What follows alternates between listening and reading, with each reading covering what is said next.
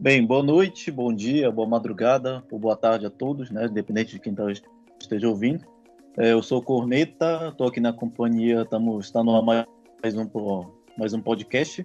É, hoje o nosso apresentador, o Vitor, ele não está, né? Ele vai chegar um pouquinho mais atrasado, então eu que vou apresentar hoje. Então hoje eu estou aqui na companhia do João, né? Do Joãozes. Diga hoje, Joãozes. Oi, Joãozes. É. Companhia do Rafael. Olá, maioria. E do Chandler. Chandler também está aqui com já é cativo já da do nosso podcast. Diz o oi aí, Chandler. Olá, a torcida mais iludida do norte do Brasil.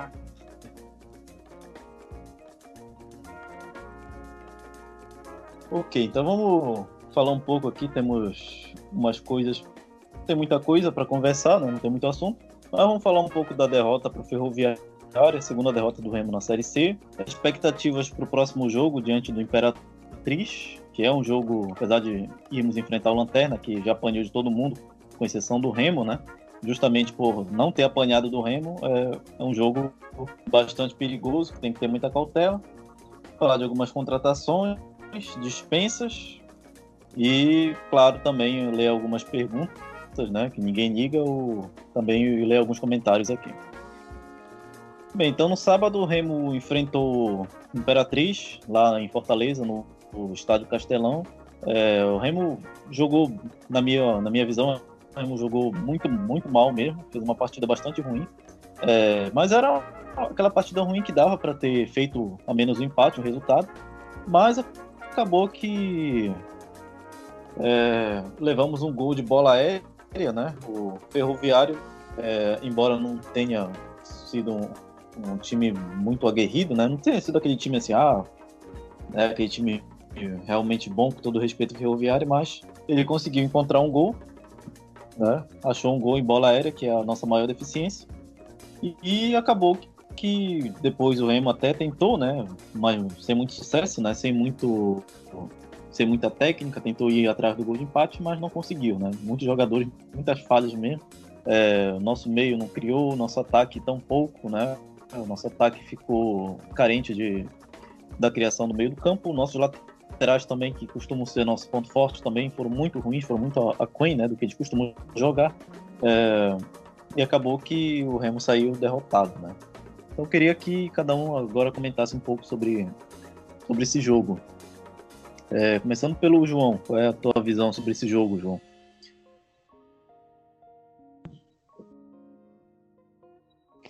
Bom, é, eu talvez eu seja até um pouco radical do que eu vou dizer, mas é, eu não vi a partida contra o Brusque pela Copa do Brasil.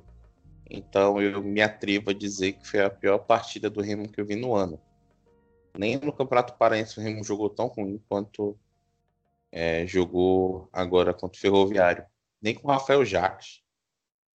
É, a gente via lampejos no Remo, pelo menos, né, no, com, com o Jacques, mesmo sendo um time mal treinado. Com o, o Mazola a gente via um time é, um pouco limitado, né, amarrado pela retranca. E justamente quando o time começou a se soltar, jogou uma partida que é deplorável, sabe? Eu não digo que é uma partida para se esquecer, porque é uma partida que precisa é, ser estudada para não se repetir. É, muita coisa do que você falou, Corneta, é eu, eu consigo justificar em apenas uma única peça, né? Que foi a ausência do Lucas Siqueira no time. Eu, o Lucas Siqueira é, é, é o cara que dá o equilíbrio no meio campo, o equilíbrio que o Remo precisa. Porque ele é o cara que segura é, as pontas quando o Marlon sobe, né? ele é o cara que faz a cobertura se o Ricardo sobe, ele é um cara que pisa na área, ele é um cara que marca bem, que faz a segunda volância com, com, com boa categoria para os padrões da Série C. Então a ausência do Lucas Siqueira se refletiu de maneira drástica no comportamento da equipe, pelo menos na minha visão. Né? As pessoas têm o direito de discordar ou não, mas acho que faltou esse equilíbrio à equipe, esse equilíbrio passa pelo Lucas. É, muita gente criticou o Gelson, né? Obviamente, o Gelson já foi pego para Cristo, coitado.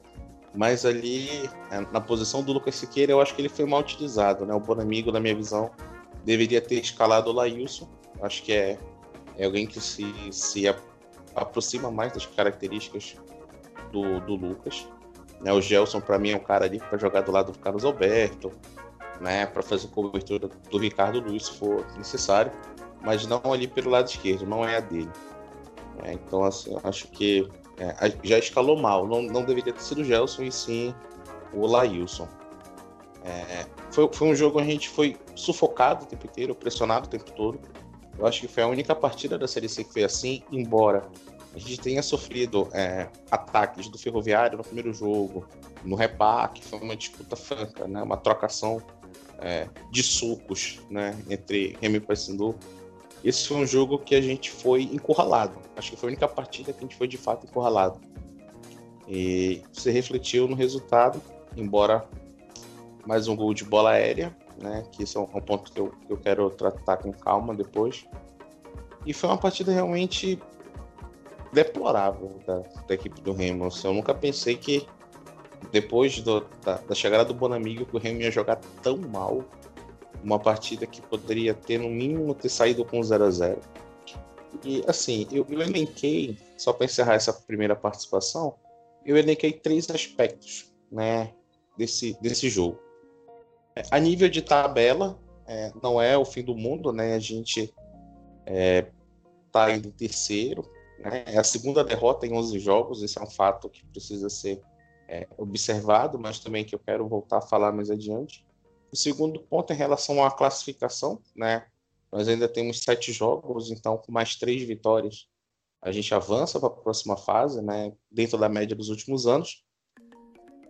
Agora, do ponto de vista de desempenho da equipe, foi, é muito preocupante.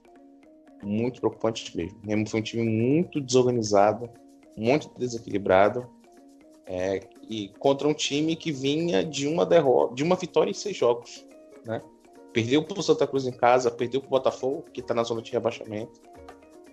Então, assim, é, botar o pé no chão, botar a cabeça no lugar e organizar contra a Imperatriz, encontrar novas alternativas. E lá na frente também eu quero falar sobre a questão dos meninos da base, né? Do Hélio e do Wallace, que não foram tão bem. É, é de se esperar também que isso acontecesse. Mas lá na frente eu falo mais também sobre isso. A minha primeira participação, para fechar, é isso. O Remo foi a pior partida que eu vi do Remo e eu espero que tenha sido a pior partida que eu vi em 2020. Que daqui para frente a gente vá para caminhos melhores. Obrigado, João. É, realmente a ausência do, do Lucas Siqueira foi bastante sentida no, no Remo mesmo. É, não tem no elenco um substituto à altura dele, né? O próprio Lailson, como você pontuou, não é um jogador que esteja assim à altura do, do Lucas Siqueira. Eu acho que o jogador que poderia ser o, o reserva imediato dele seria o Paquer, né? Mas acabou sendo dispensado, que o Paquer também funciona ali como um oito, né? Com uma ligação entre o meio e o ataque. Né? Aí a gente tem tanto volante também, mas acabou que o, o Júlio Rusk, embora o Júlio Rusk, Rusk também não seja exatamente da mesma função, né? O Júlio Rusk joga um pouco mais avançado ali, funcionando às vezes como meio atacante. Realmente o Remo não tem um, não tinha assim um substituto à altura para o Lucas Siqueira, né? E acabou que o Gelson, né, foi ali mais uma vez sacrificado, né? Agora até via hoje, né, que o, torcedor estava pedindo, estava botando ele na OLX, não era alguma coisa assim e tal. Acabou que e também eu quero jogar uma bola aqui pro, pro Chandler e pro Rafael também sobre as substituições, né? Do que o Bonamigo fez também. Esqueci muito de citar que foi também muito ruins, né? Foram decisões muito erradas também, com a saída do, do Carlos Alberto, a entrada do, do João Diogo, né? Enfim, foram também a escalação do Eduardo Ramos, que eu acho que ele deveria ter jogado só um tempo, né? Não deveria ter é, ficado é, jogado 90 minutos, até mesmo porque ele acabou de se recuperar de um, uma Covid, né? que é um. Eu ainda não peguei, graças a Deus, mas para quem pegou sabe que é, uma, que é um vírus que deixa a pessoa muito enfraquecida, né? Mesmo depois que sara, a pessoa fica ali ainda precisando se recuperar. Então agora eu passo a bola pro, pro Chandler, né? O que, que ele as visões geral dele sobre esse, essa derrota aí. Uh, o ponto essencial para mim, que inclusive o João abordou parcialmente, foi de certa forma a postura do time que foi surpreendentemente ruim. Né? O Remo, apesar de estar recentemente ainda se enquadrando no modelo de jogo do Bonamigo, que até então ele era 100%, né? e não tínhamos muita coisa o que falar, já que, enfim, a gente já debateu em vários outros episódios sobre a Série C não ser a competição no futebol mais bonito e se tem time na Série A que não joga um bom futebol, o que espera da Série C, né? Mas vinha funcionando. E aí a gente já esperava um jogo difícil contra o Ferroviário, foi um time que já foi encardido aqui dentro do Mangueirão no primeiro turno, deu muito trabalho. O primeiro tempo deles, assim como no primeiro turno, foi agressivo demais, empurrou o Remo Siloé muito bem pela esquerda, inclusive narradores do Dazon puxaram o saco dele o jogo todo. Foi um jogador que deu muito trabalho, não é um jogador dos mais, digamos, técnicos, né, em termos de, de capacidade de tomada de decisão, mas é um cara rápido, um cara que é até liso. E ele enjoou bastante ali pelo, pelo setor direito do Remo, né? É, que, de certa forma, é uma coisa que a gente tem percebido. A, o espaço entre a primeira e a segunda linha de defesa do Remo, com o Mazola, ele era é, muito bom né, em termos de marcação. Muitas vezes o Remo conseguia segurar bem as invertidas ali, mas sábado não funcionou, não foi bem. O Ferroviário no primeiro tempo realmente perdeu algumas oportunidades é, tinha oportunidade para ter sido pelo menos com 1 a 0 no primeiro tempo, o Remo levou muita sorte. E eu acho que outro ponto interessante é que deu a entender que alguns jogadores que de certa forma foi, foram os que mais foram cobrados e sobre quem caiu a responsabilidade de assumir né, a, a, o ataque, principalmente, a criação, foram os que estavam mais, de certa forma, alcançados ou debilitados, como no caso do Eduardo Ramos. Né? Tem aquele contra-ataque lá no final do primeiro tempo que ele dispara e encosta o zagueiro nele. Se ele tivesse em boa forma, talvez ele teria chegado mais inteiro na bola, né? Dá um sprint ali de uns 40 metros e ele acaba chutando pela rede do lado de fora. Uma chance boa, inclusive contra a Jacuipense, né, no começo da série C, ele fez um, uma jogada que, se ele faz a mesma se ele toma a mesma decisão, provavelmente ele teria mais chance de fazer o gol, que o gol da vitória contra o Jacuipense no 2x1 lá na Bahia. Ele corta pro meio, o zagueiro passa direto, ele faz o gol. Dessa vez ele levou e não cortou pro meio e preferiu chutar, ficou um pouco sem ângulo pela pressão do marcador e acabou não fazendo o gol. É... E as chances no segundo tempo. No segundo tempo o time teve chance, o Ferroviário cansou, começou a aceitar as investidas do Remo. Mas o Remo não aproveitou, a garotada não chegou bem, o João Diogo, o Heron até tentaram, até correram. O Charles entrou até bem, eu vi uma partida até interessante dele. E como ressaltei até no Twitter um dia desses, a reserva talvez faria bem, até que fez bem para ele, entrou muito bem. Se tivesse alguém para ajudar ele ali de forma mais efetiva no ataque, talvez desse mais trabalho ainda. E é aquela chance inacreditável que o João Diogo perdeu, né? O Genivaldo dá o rebote, goleiro do Ferroviário.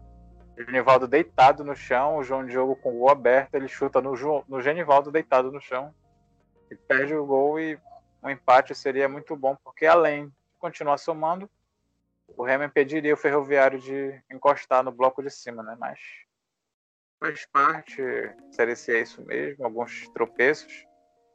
Agora, focar para o jogo contra o Imperatriz. Na, na segunda parte aqui da, do episódio, eu falo sobre o fator bola parada, que é ter sido pesadelo para o Remo. Levou gol contra o 13, levou gol contra o Paysandu, levou gol contra o Santa Cruz. levou gol agora contra o Ferroviário de forma ridícula, bola parada, na bola aérea. Até tuitei sobre isso ontem, fiz uma montagem lá com alguns lances, que é algo que o Remo precisa realmente melhorar muito se quiser ter resultados melhores, né? Porque são jogos complicados e aí leva um gol de bola aérea, às vezes perde uma partida ou leva um empate por causa de um gol bobo desse e põe tudo a perder. E já indo para a reta final, esse tipo de erro tem que ser corrigido imediatamente. Mas por enquanto é isso. Obrigado, Chandler. O Vitor acabou de chegar aqui, mas vou passar a bola agora para o Rafael falar aqui rapidinho sobre essa partida. E aí, Rafael, qual é Aí depois eu passo para o Vitor. Qual é a tua visão, Rafael, desse jogo? Bom, é, se olhar só para o resultado, né? Foi uma partida até que uma, uma derrota já até que normal, né? Mas pela atuação que o que me apresentou nesse jogo contra o Ferroviário foi bem difícil, viu? É, com, na mesma linha do João, né? Ele disse que foi uma, da, uma das piores atuações do Remo no ano de 2020. E é isso. Senti muito a ausência do, do Lucas Siqueira, que eu faço até que eu peço até perdão para ele. No início da seleção eu, eu criticava um pouco ele, né? Hoje a gente viu como ele, ele fez falta nesse jogo. É... No primeiro tempo o Remo, o Remo não, não, o Remo não levou o gol, né? Porque o Ferroviário estava todo em cima. O Jansen e o Fides. O Jansen, acho que só o Jansen, o Fides eu não sei. O Jansen quase que mete um, gol contra numa bola lá que ficou espinhando na, pequena área. E o Remo teve até duas boas chances de marcar o gol. Aquela bola do Eduardo Ramos, né? Que chuta no, na rede do lado de fora. Aquela bola na trave do Charlie no segundo tempo. E a. E aquela do João Diogo. E o Genivaldo rebateu para o meio e ao invés de, ao invés de jogar no campo, no campo direito do goleiro, não. Ele chutou justamente em cima do, do goleiro, né? Mas eu vou, eu vou ser bem, bem rápido né, nessa análise. É, foi uma partida assim que estava podendo ter, ter, conquistado um ponto, né? É, aquele gol de bola parada não é a primeira vez que, isso acontece no, com o Remo já veio contra o Santa Cruz, contra o Paysandu, né? Remotou, eu, ficou muito, muito exposto nessa. Muito exposto na defesa agora, né? Com o Mazola, o Remo era bem seguro defensivamente e pouco chegava no ataque. O Bonamiga é diferente, né? O Remo ficou muito exposto defensivamente, mas chega, ainda tem pensação chegar mais no ataque, né? É, tem que buscar esse equilíbrio porque a gente sabe que a nossa defesa, é, por nome, ela. Por nome, assim, no papel, ela, ela é boa, né? Mas os jogadores não vêm rendendo muito bem, né? Jansen tá numa péssima fase, o Alemão mais ou menos, o Mimica também, né? O, o único que a gente que tá confiável lá é o Fight. Mas é, duas derrotas em 11 jogos é um é, é uma campanha muito boa, né? Muito boa não, uma campanha boa só, né? E, e a minha expectativa quanto ao quanto Imperatriz, aliás, eu vou deixar para falar depois, né? Que é outro tema do podcast. Mas, resumidamente é isso. Eu acho que foi uma derrota olhando para o resultado normal, mas olhando para a atuação foi bem, bem, bem difícil. Bonita, Valeu, só, Rafael. Só me permite fazer um. Só fazer um complemento Sim, aqui, Rafael. É, a gente levou gol né, de, de escanteio do Paysandu, do Santa Cruz e também do Ferroviário, mas a gente também levou é, bola aérea contra o 13, né? Que foi aquele gol contra do Jansen lá da meia-lua. E também o primeiro da Jacuipense lá em Ribeirão do Jacuípe. né, que eles saíram na frente de 1 a 0. Então, o Remo tomou oito gols na competição, se eu não me engano, e cinco foram de cabeça. Então essa é essa é a preocupação, essa é a, a, a, o X da questão. Né? A gente poderia ter no mínimo dois pontos a mais, né? Se a gente não levasse o gol do Santa Cruz dentro do ferroviário. A gente perdeu duas partidas com bola aérea. A gente poderia ter vencido o Santa Cruz, que jogou melhor que eles e perdeu o jogo. Né? Então é, é, uma preocupação muito grande que eu ainda não sei porque cargas d'água a comissão técnica do Remo se propor de, oito gols, cinco de, de, cabeça do adversário, se expõe uma mazela, expõe um problema que até agora eu não vejo eles se preocuparem em consertar.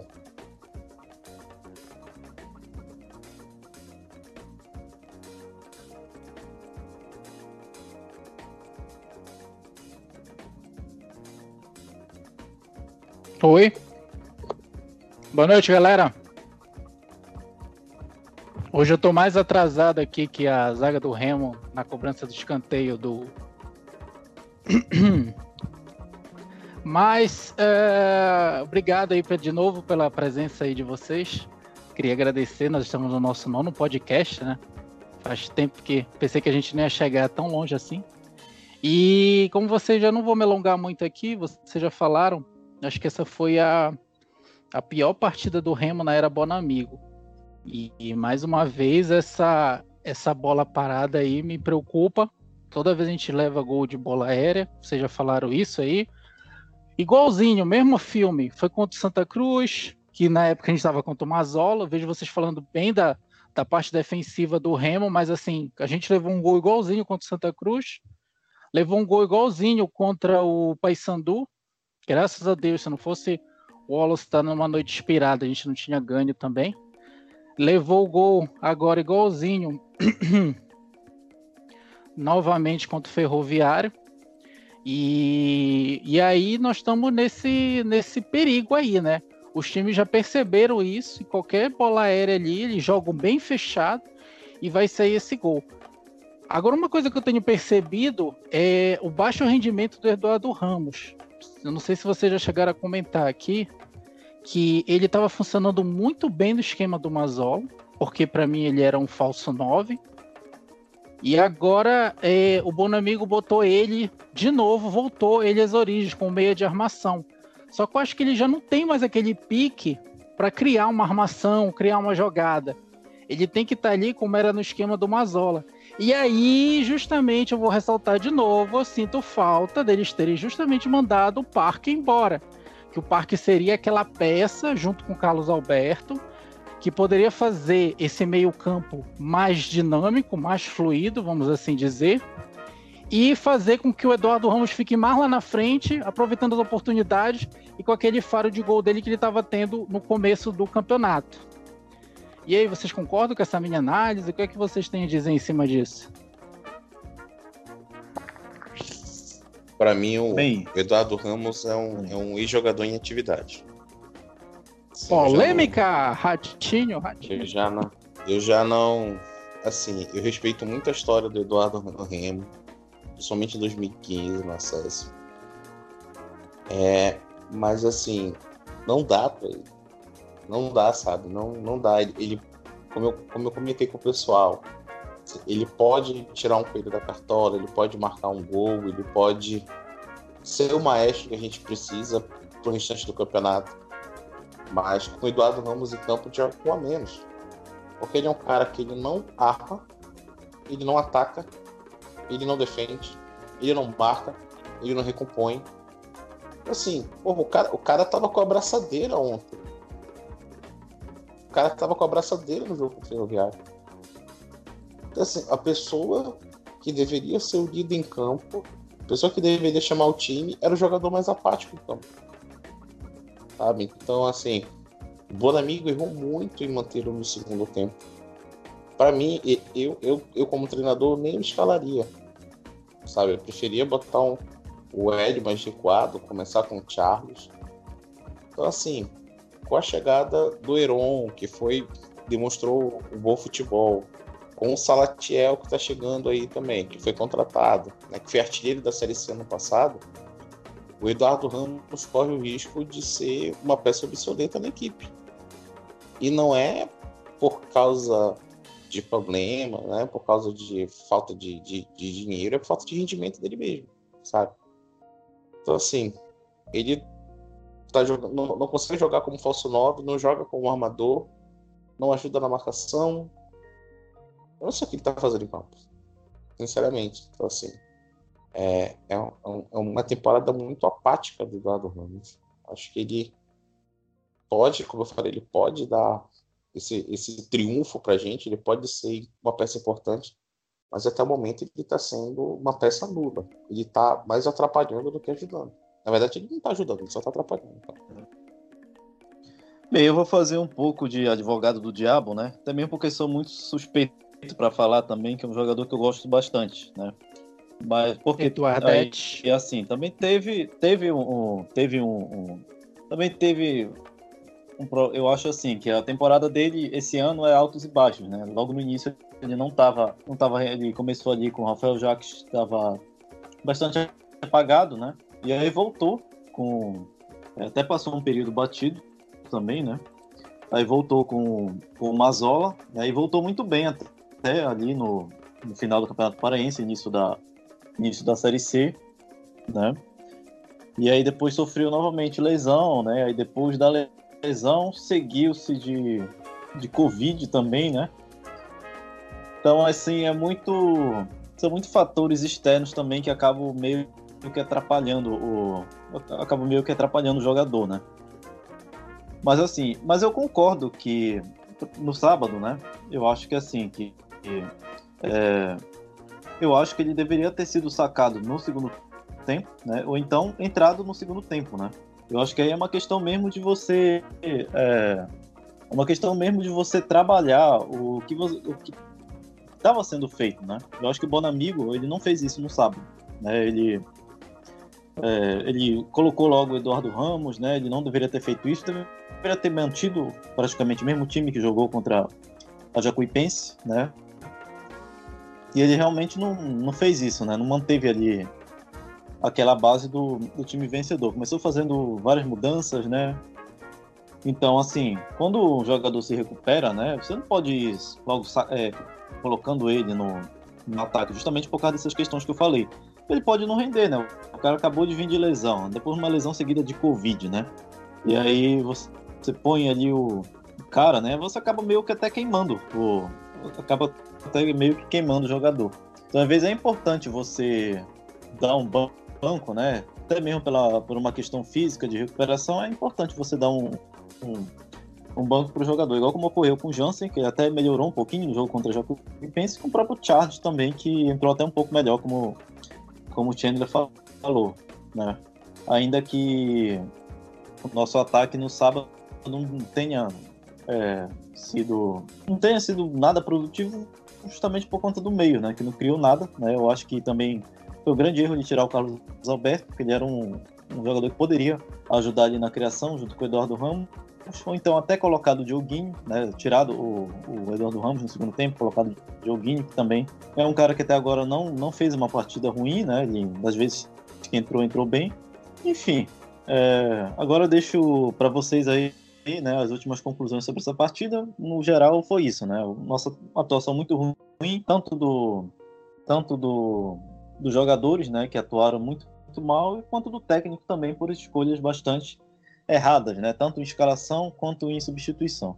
Agora eu vou deixar um pouco com o Chandler, com o Rafael comentário agora um pouco sobre isso aí, sobre essa questão de uma visão final sobre o jogo, né? Sobre a questão de escalação, é, escolhas.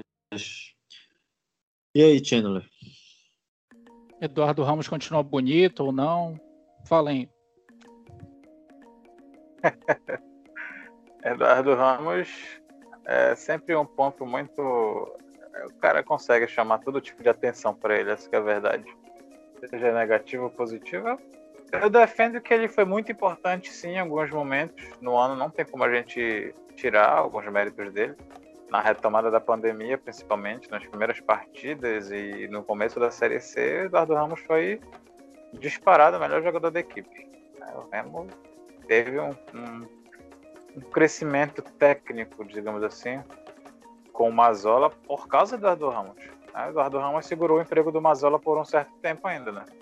Não fosse ele, o Remo com aquela postura apática não teria rendido e o Mazola teria caído antes, inclusive. É... O próprio Repá, inclusive, né? Primeiro jogo da final do Paraense, foi o único que prestou e fez um gol ainda. Conseguiu o milagre de fazer um gol com aquele ataque horrível, fez um gol. Mas ainda em termos de deficiências do Remo, eu, eu aponto novamente a bola parada, né? Tem que melhorar isso. Perspectiva contra a Imperatriz é, o time ele faça o simples, ele faça o básico. Minha, minha frase de sempre é sempre 1 a 0 é goleada. Tem que buscar o gol o tempo todo e fazer o simples, né? Ter essa atenção é, que agora tem muito jogador do meio para frente chegando. Tem uma porrada de jogadores do meio para frente e a nossa maravilhosa diretoria não contratou uma peça de reposição, ou pelo menos para disputar ali a, a região do, dos volantes, né? O Júlio Rusca é decorativo, né? O Júlio Rusca é, é uma grande uma brincadeira para nossa cara. O Gelson, que é mais ou menos, e o Lucas Siqueira, que cresceu muito na competição, é o dono absoluto da região ali.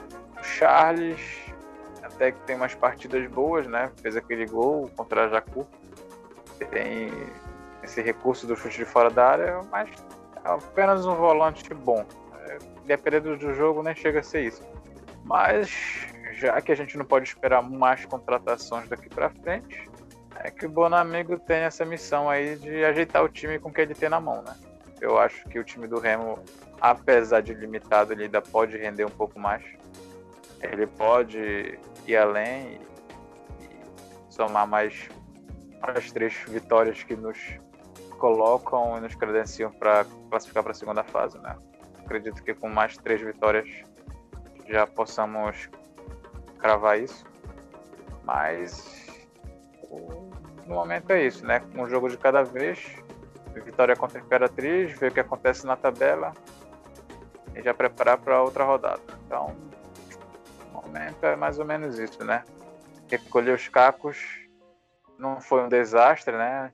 Em Fortaleza foi uma partida é, ruim do Remo, apática, mas que eu acho que é um momento que o Remo pode se dar o luxo de cometer erros, mas que esses erros sejam consertados imediatamente e que essa fase é a fase decisiva, né?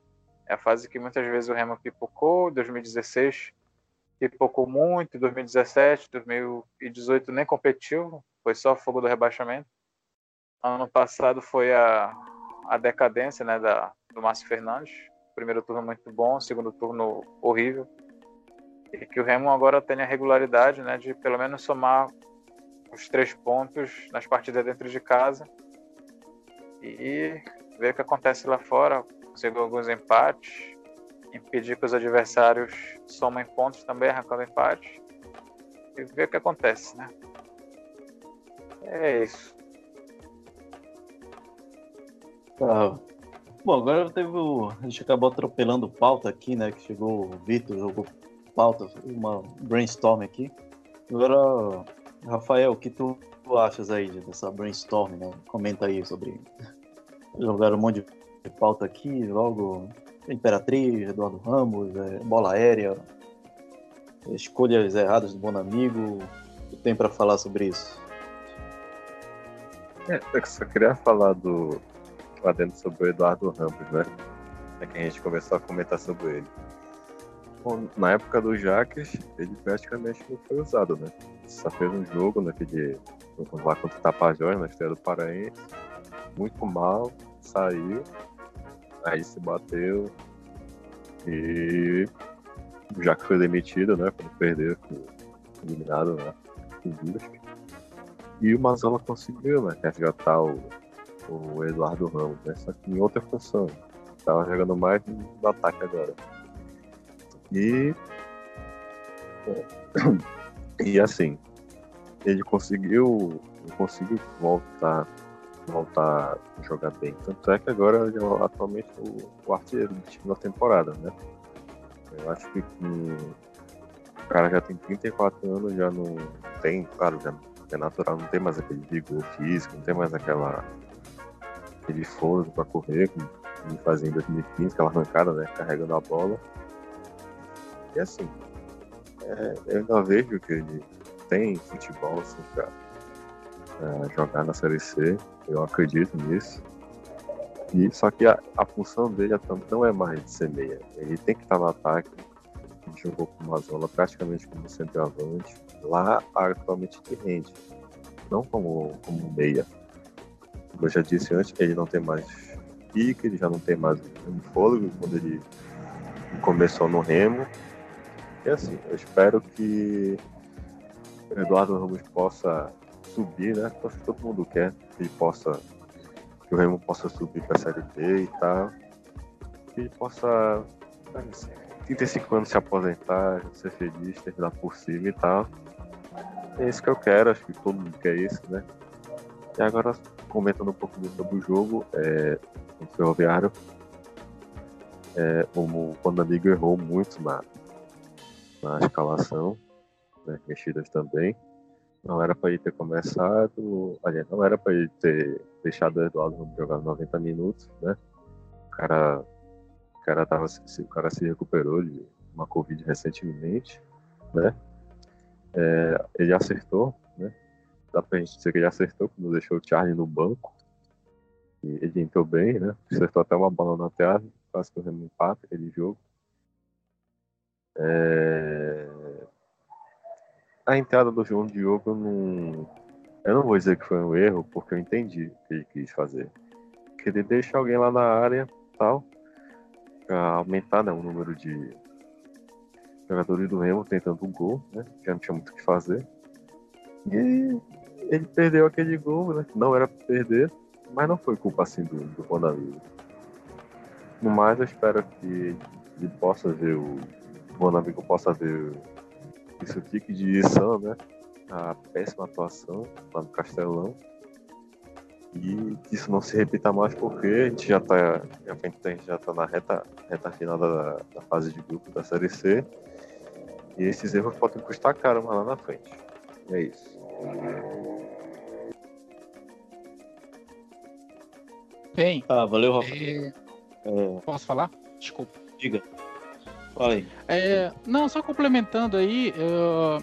eu acho que esse jogo contra o Imperatriz vai ser que nem contra o Luverdense no passado. Eu acho que ali foi o, para mim, o que, eu, que a gente pode esperar do restante. Apesar de que Corneta discorda de mim, ele sempre fala que o jogo contra o Tombense, contra o Tombense que acabou as nossas chances.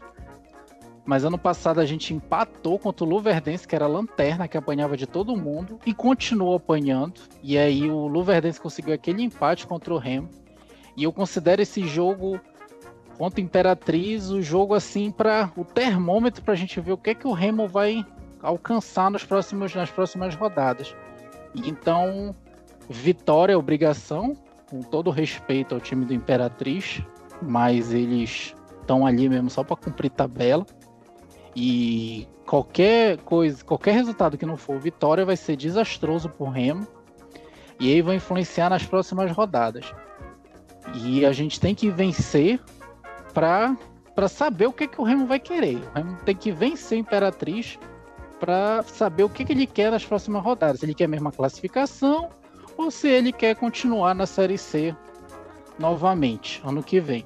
Então eu considero isso importante. Essa partida contra o Ferroviário mesmo é para passar uma borracha. Espero que o bom amigo aprenda com os erros dele, porque o Remo foi muito apático, muito, muito sem criação, sem, sem vontade mesmo. E assim, com, com a galera voltando aí do Covid, né?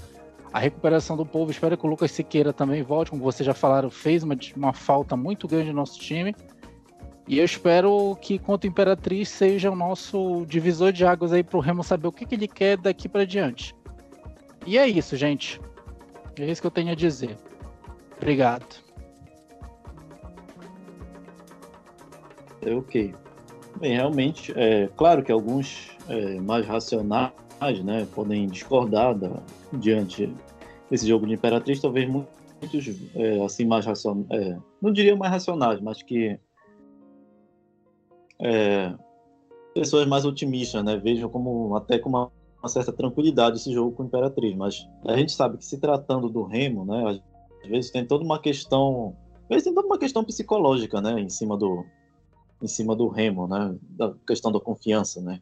E assim, é, é, costuma-se dizer que na Série A de pontos corridos, né, alguns técnicos, alguns jogadores, né, costumam dizer que, principalmente é, técnicos de times que estão brigando ali pelo título, né, geralmente técnico do Flamengo, né, do, do, do Grêmio, do, agora do Atlético Mineiro, né, eles costumam dizer que os jogos mais difíceis são contra os times de baixo da tabela, né, porque são porque tem aquela certa pressão, né, de que se você perder pontos para esses times, né, você se complica bastante, né. Então, é, essa é uma questão que pesa muito, né, no, no Remo, principalmente que geralmente já tem um, os elencos sempre têm algum problema psicológico, talvez pela pressão, né, já tá tanto tempo, é, tá tanto tempo é, só apanhando, né, assim, quase 15 anos já de puro sofrimento, às vezes joga aquela pressão aí fica muito difícil. Então pode ser sim, é, é, como o Vitor falou, talvez pode ser sim um, divisor de águas, talvez, esse jogo aí, né? Mas, embora eu não concorde muito. Né? Talvez o divisor de águas possa ser o jogo contra o 13. Né? Então, também é um, vai ser um adversário bastante difícil, né? Um adversário que a gente ainda não sabe o que, é que ele vai fazer, se ele, tá, ele ainda vai brigar por G4, vai brigar contra o rebaixamento. Então, talvez esse jogo contra o 13 seja o, o maior termômetro disso, né?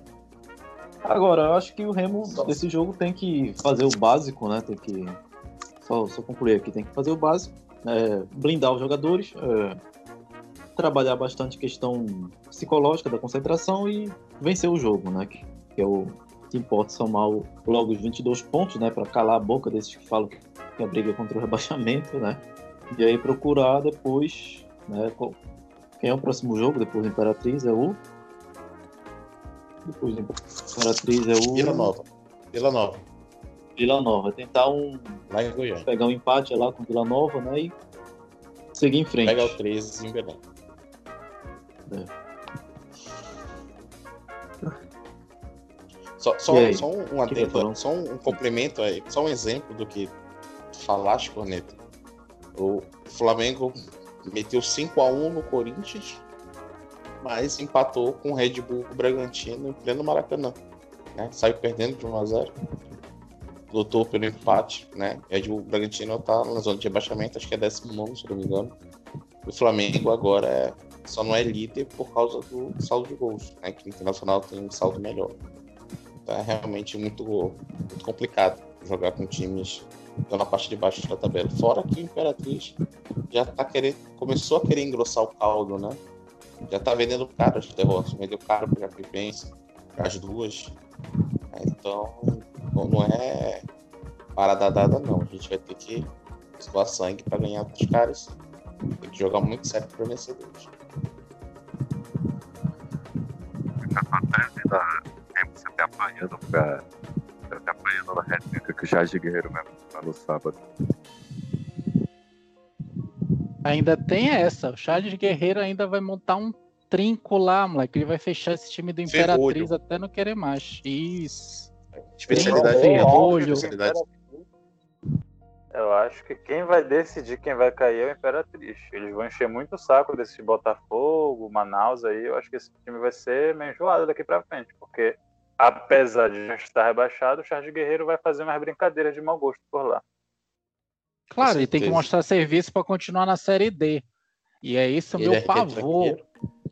O Remo, o Remo já teve exemplos disso. Ele pegou uma época aí um campeonato que pegou um Sampaio, que metade do time já tinha ido embora, né? Não tinha recebido salário, estava em crise, e em pleno Mangueirão o Sampaio foi e ganhou do Remo. Uhum. Foi. Ganhou do Remo. Então, o assim, exemplo traz. Eu tô me cagando de medo. Só isso que eu digo pra vocês. Só, só, só pra vocês terem uma ideia de como o Remo é sortudo, lá na, na, terceira rodada que a gente empatou com eles, eles estavam estreando o técnico. Os caras suaram sangue em campo.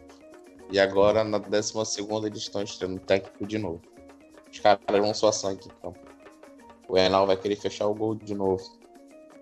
Vai ser uma partida muito complicada, cara. Vai ser, mas assim, se a gente ganhar deles, a gente embala para classificar. Agora, se a gente não ganhar, a coisa vai ficar complicada.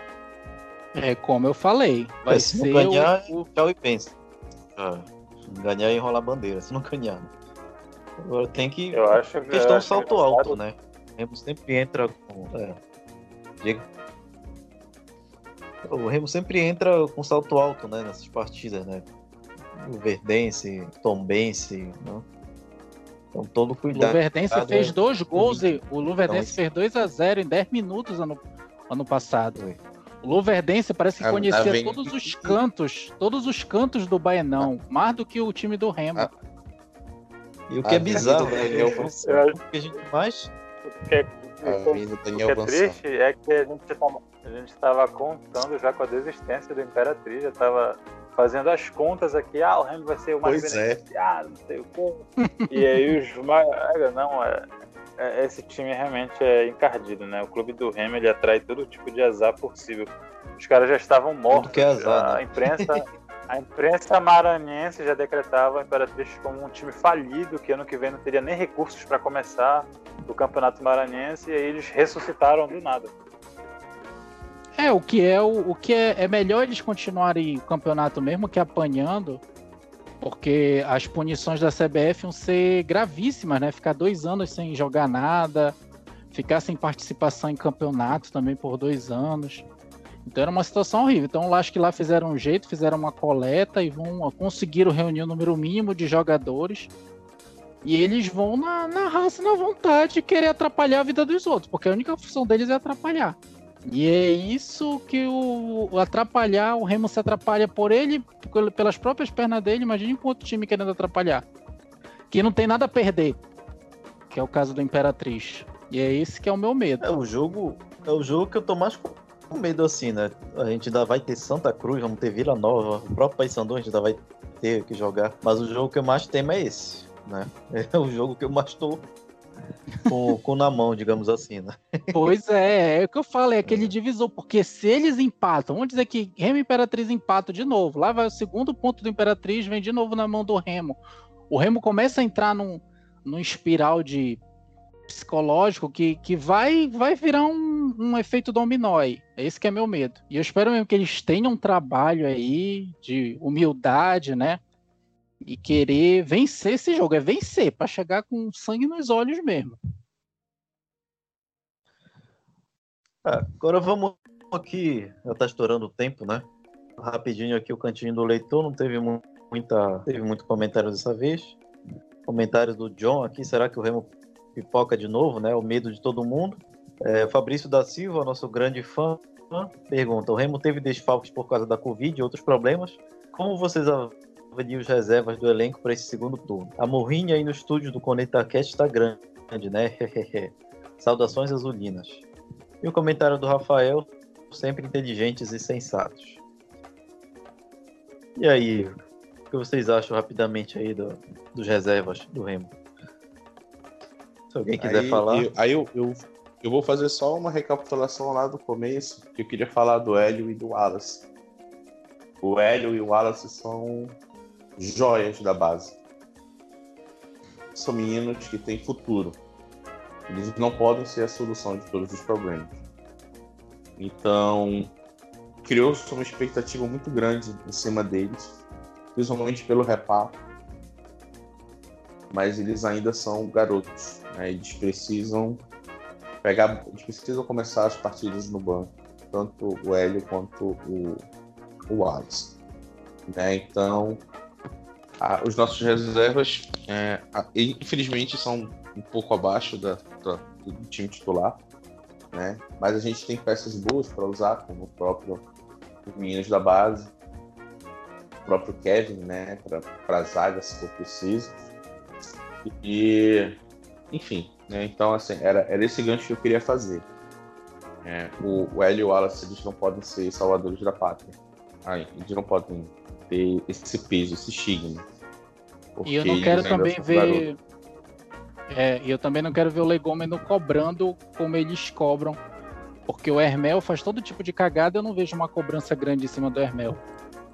E aí, quando geralmente é jogador da base, eles querem cobrar, querem detonar os caras, como o Gabriel Lima, que para mim na época jogava pra caramba. Sem falar que essa galera da base aí, o salário deles, perto dessa galera que vem de fora, é ridículo. Né? É 5, 6 mil. Exatamente. No máximo, 4 mil. Então aí vem um, um, cara desse aí que jogou a série D a vida toda e ganha 16 mil e pega menos porrada do que o Wallace. Eu acho, eu sinceramente, tem que mandar muito para longe quem quiser cornetar o Wallace. O Hélio nem tanto, mas o Wallace. Então, assim, eu acho acabamos nem falando sobre a, o Salatiel, né? Acabamos nem é. falando sobre o. O Salatiel, Bem, Salatiel. o Salatiel é, o, é o cara que vai chegar para ocupar a 9, né? Foi artilheiro da Série C ano passado, é um nome que me agrada, né? embora tenha sido praticamente escorraçado do Náutico. É um nome que me agrada bastante para a Série C. Né? Ele foi um dos, foi um, um dos artilheiros da competição do ano passado. Então, assim, eu acho que está se desenhando uma equipe é, com o, o, Charles e o Salatiel no ataque. Né? Com o João Diogo é, de imediato reserva do, do, do Salatiel e aí tem o Wallace para ser reserva do, do Charles. Aí a gente tem um ataque satisfatório. Né? Aí, aí é equilibrado. Na zaga é também está tudo meio nivelado. Nas laterais, ali pela esquerda, o Marlon com o Dudu Mandai também é equilibrado. Na direita, a gente ainda não viu o menino da, do Vitória, né, que chegou emprestado, a gente ainda não teve oportunidade, né? Mas a gente não pode, não deve sacrificar nem crucificar o Wallace e Hélio. Eles são meninos para 2021, 2022. Agora eles têm que ganhar experiência. Eles têm que ajudar o Remo. Eles não têm que ser a solução do mundo. É um ponto importante isso aí, né? De... É um ponto importante isso aí. Eu acho que agora eu, eu acho que a melhor opção seria o Bonamigo mesmo colocar o Wallace e Hélio para o segundo tempo, né? E fazer aí talvez um ataque como o João mesmo falou com os Charles e com e com o Salatiel, é um jogador que chega para ser titular, né? Não, não vai chegar, chegar bem referenciado, né? É um jogador alto também, é, talvez ajude, né? Espero que ajude o Remo também nas bolas aéreas, principalmente em questão de ataque, né? Que o assim como a gente leva muito gol de bola aérea, também a gente faz pouco gol de, de bola aérea. Né? Não sei se vocês já, já repararam isso também, né? a gente leva gol de bola aérea, mas a, é, o nosso ataque também é, tem poucos gols ali de, de escanteio, cruzamento na área. E, e, e aí o Bonamigo vai ter aí uma pequena dor de cabeça no bom sentido, né? Para ir ajustando esse ataque aí, porque agora tem muita gente. Tem o Heron também, que, que foi ok, né? Eu acho que foi o único que se salvou dessa partida ruim do Remo. Ele tem uma boa movimentação, procura apoiar o, o procura criar jogadas também, né? Não só atacar, mas também volta para para buscar, para tentar armar o jogo. Então, eu acho que ele tem bastante opções boas no, no ataque, que nem acaba o Bonamigo encontrar a melhor opção aí. Né? É, quando ele, é aqui rapidinho. Os, os únicos ah. gols de cabeça que nós fizemos, Sim. se não me engano, foi o do Fredson contra o Ferroviário, no Mangueirão, e o do Alisson contra o Manaus, né? Foi. Acho que eu acho que foram só esses. Não, lembro de outros, não. Se alguém lembrar, me corrija. Eu também não lembro de outros, não. Eduardo contra o Ferroviária. É, mas aí foi, foi uma falha da zaga, né? Não foi um, um uma bola alçada. Eduardo pulou, uma, pulou uma gilete, porra. Ele só fez. É. Só testou a bola pra rede. Por isso que eu é, digo, pra mim, Eduardo tem que voltar, tem que voltar para aquela banheira dele ali. Ele ficava meio morto é. no jogo e aí de repente uma bola sobrava e ele fazia o gol como o Mazola fazia é, com é ele. A palavra mesmo, a pois palavra é, é banheira. Pois é, Vitor. Ele, ele faz um pivô bom, ele faz um pivô bom, ele sabe receber a bola e olhar para os dois lados, trabalhar de costas, trabalhar de frente para o gol ali no último terço do campo. Ele é um jogador de boa tomada de decisão, né? A gente não pode esperar que ele movimente para um lado, para o outro, para o meio, linha de fundo, não. Mas é um jogador que ainda tem um poder de finalização bom, né? Fez esse gol de peixinho aí, uma jogada que a zaga do Ferroviário bateu cabeça. Eu acho que ele é um jogador que ainda pode ajudar o Remo, né? Não pode ser um salvador, como já foi em 2015, mas é um dos, em termos de técnica, mais lúcidos do elenco, né? É, só para só pra, só pra fazer o contraponto, né? Agora tem Salatiel e tem o, o menino do Vitória, me fugiu o nome dele agora, meu Deus. Salatiel, meu Paulo Bonamigo no teu anel, João. Pois é, agora tem o Salatiel para era- titular e tem o menino do Vitória para reserva. É é o o Eduardo Ramos vai encaixar? É, o Heron, né? Ero- Eronildo vulgo Heron. O Heron Onde é entrou o bem, não foi? encaixar? O Heron entrou bem. Foi muito bem, muito bem, muito bem. Foi O o no O importante é ter elenco, né?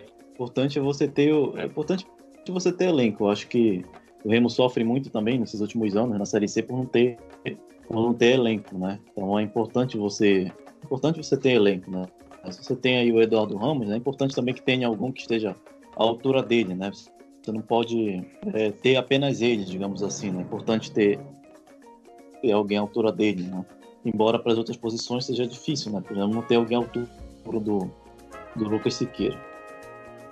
Mas enfim, para encerrar aqui, né? Alguns comentários do Darlan Augusto, casa comigo, João Leão, on, on, on, on. É, da TV Conservador.